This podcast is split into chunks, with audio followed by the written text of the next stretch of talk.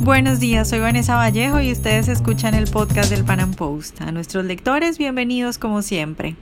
Bolivia consiguió algo que muchos creían imposible, sacar a Evo Morales del poder, y parece que lograron de verdad pasar la página. Por lo menos en este momento no hay posibilidad alguna de que Evo dé un golpe y regrese.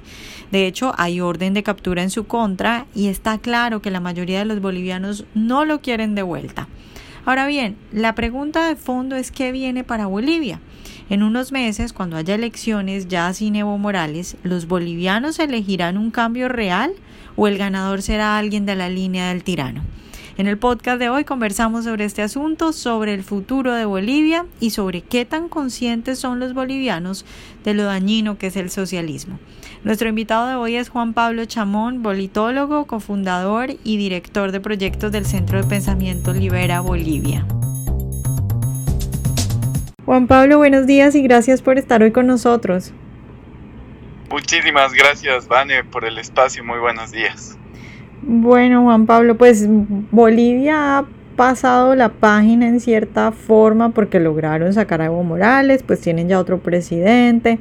a la señora Janine, eh, y lo que siguen son las elecciones y ya hablaremos de eso, que, que es lo que mucha gente quiere como, como saber de lo que pueda pasar, pero quisiera antes hablar eh, de cómo lograron los bolivianos sacar a Evo Morales, porque pues vaya que es un logro bastante grande, entonces empiezo pidiéndote tal vez tu análisis de cómo lograron ustedes sacar a este tirano o tal vez cuáles son las claves o los puntos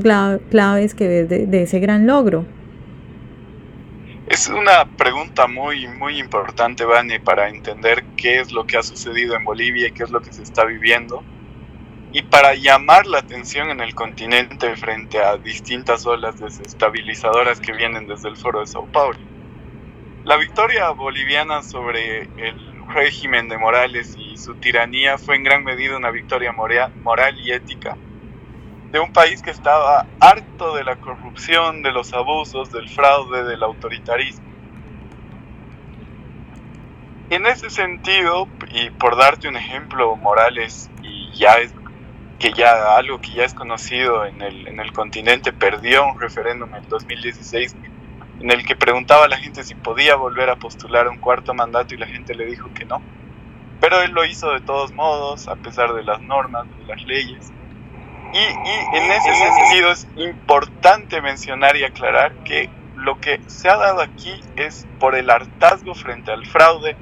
frente al abuso, frente a demás cosas, y no ha sido una cuestión meramente económica como sucede en otros lugares, sino que a partir de la gran cantidad de abusos que ha tenido el régimen, la gente ha dicho ya basta, y en base a esta, a esta, a esta, esta lucha que se ha dado desde la sociedad civil, se han ido sumando distintos actores en la a la medida que ha ido pasando el tiempo, como distintas fuerzas políticas o también la, la misma policía, donde han visto que ya se tenía que poner un freno a lo que estaba sucediendo. Y por eso es importante recalcar que esto ha sido una victoria moral y ha sido una gesta moral frente al autoritarismo. Juan Pablo, hablemos también un poco ahora del, del, gobierno de transición, porque bueno, la presidente da mucho de qué hablar. Eh, es una señora bastante carismática, pero también con, con, bastante carácter. ¿Tú cómo analizas o cómo es la actuación de, de la presidenta Janine Áñez? Mira, hay, hay, hay diversas corrientes que mencionan que está haciendo un trabajo que excede lo que es la transición, pero lo que tenemos que entender es que la, la presidenta y su gobierno lo que están haciendo es reconstruir el país después del desastre que nos ha dejado 14 años del, del gobierno de Evo Morales. Con instituciones rotas, con un exceso de personal en el Estado, con demasiada burocracia, con personas que no trabajaban pero tenían un puesto en el gobierno, entonces la, la, limpieza del sistema, el volver a retomar la separación de poderes, la reconstrucción de la institucionalización, de la institucionalidad, son elementos fundamentales para que el próximo gobierno pueda, pueda funcionar y que, por ejemplo, no pase lo que ha sucedido en la Argentina, que solamente un periodo es muy corto para la reconstrucción de un país o que suceda lo que puede llegar a suceder, que, que, retornen después de haberle faltado el respeto a la gente. En ese sentido creo que se están haciendo las tareas. Obviamente hay errores en el camino, pero si hay algo que es importante recalcar de este nuevo régimen,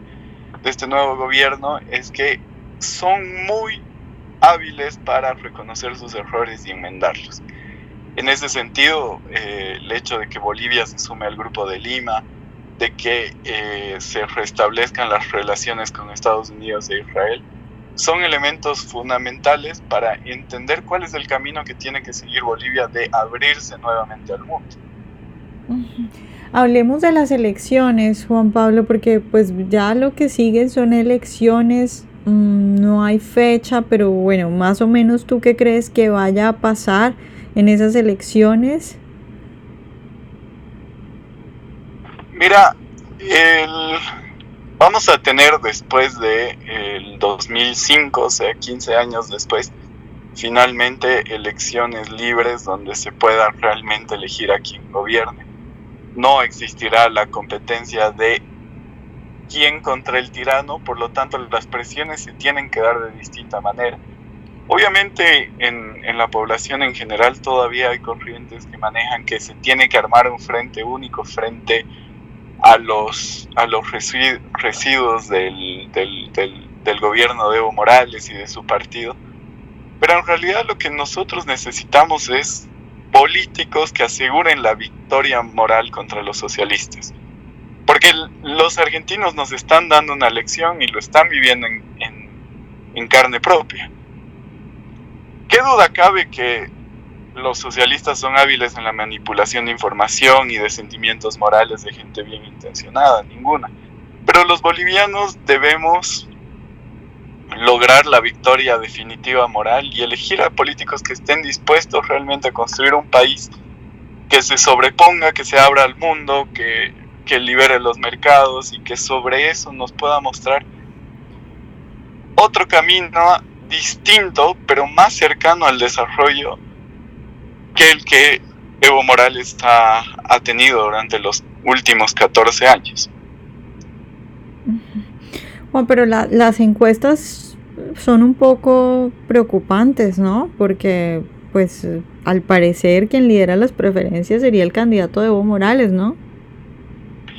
Eso es lo que están dando a conocer encuestas malintencionadas que quieren mostrar solamente la necesidad de un candidato único o que se vuelva a repetir el mismo candidato de la anterior elección.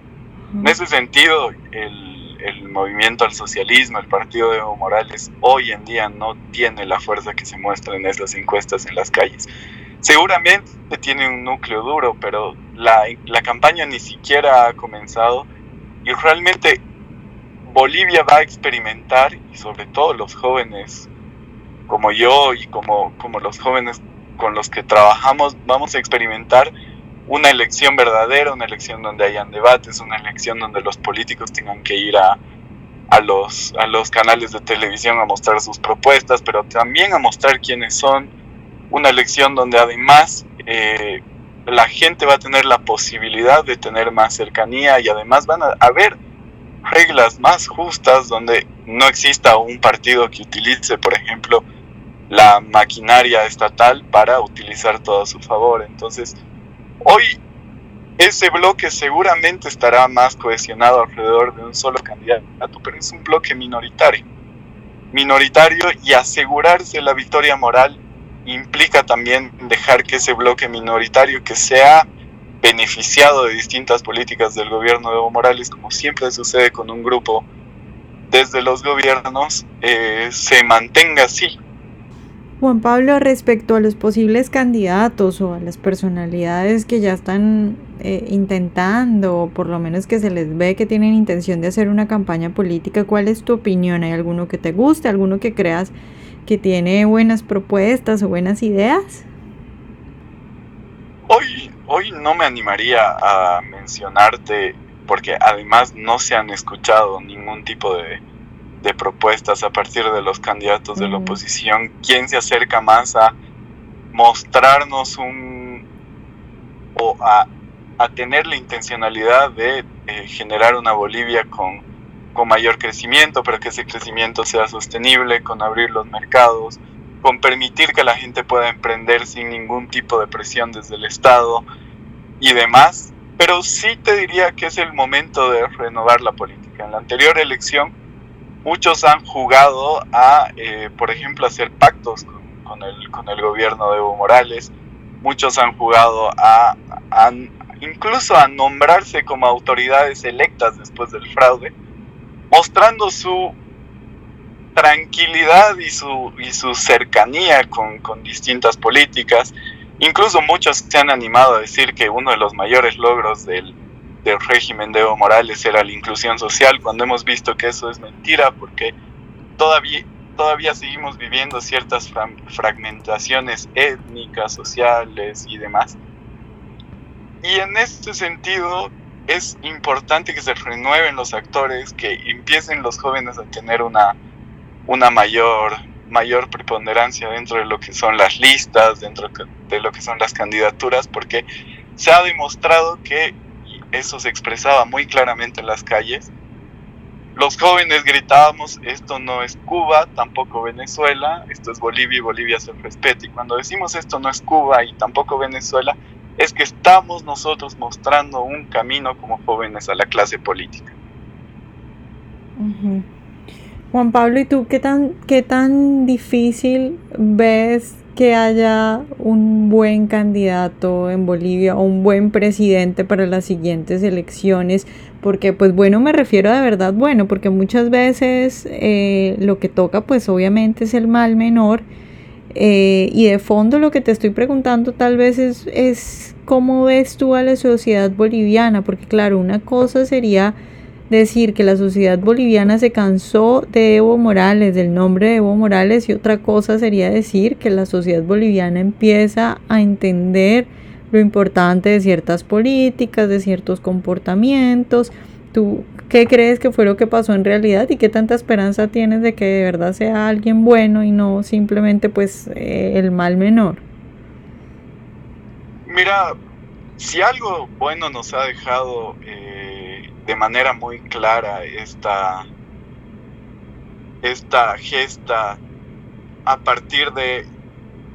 de la revolución moral que te, que te mencionaba y del cansancio frente al fraude y de pedir otras cosas, es que ha dejado una sociedad civil muy organizada y muy fuerte.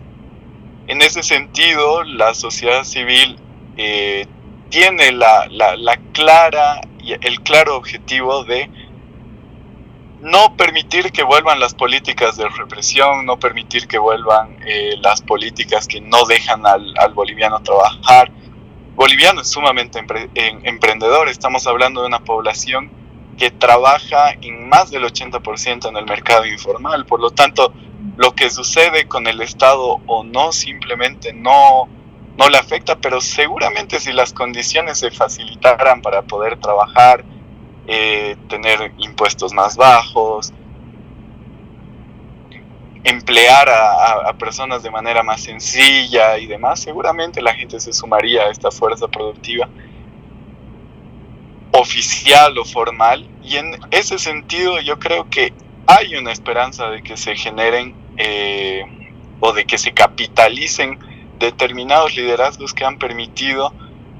lo que ha sucedido, porque obviamente la sociedad civil se ha organizado a partir de ciertos liderazgos y yo creo que hay una gran posibilidad y además de eso va a haber una sociedad civil en constante vigilancia y con mucha fuerza para eh, promover ciertas políticas. Obviamente el trabajo va a ser muy duro,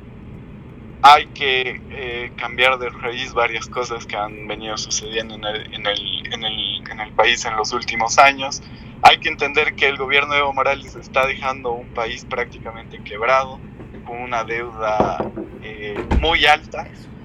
pero lo que nosotros estamos buscando, y para eso vamos a estar vigilantes desde el rol que nos toca jugar desde los, desde los think tanks, es buscar que se generen las, las políticas públicas adecuadas y con una calidad necesaria. Por eso el, yo creo que va a cambiar mucho la dinámica de la conexión desde el Estado, desde los líderes que se elijan, con la sociedad civil en sí. Bueno, Juan Pablo, pues muchas gracias por estar hoy con nosotros. Gracias, Vane, por, por el espacio y un saludo a todos los que nos escuchan. Ojalá hayan disfrutado nuestra entrevista de hoy. Recuerden seguirnos en nuestro canal de YouTube y en nuestras redes sociales y nos vemos en un próximo Panam Podcast.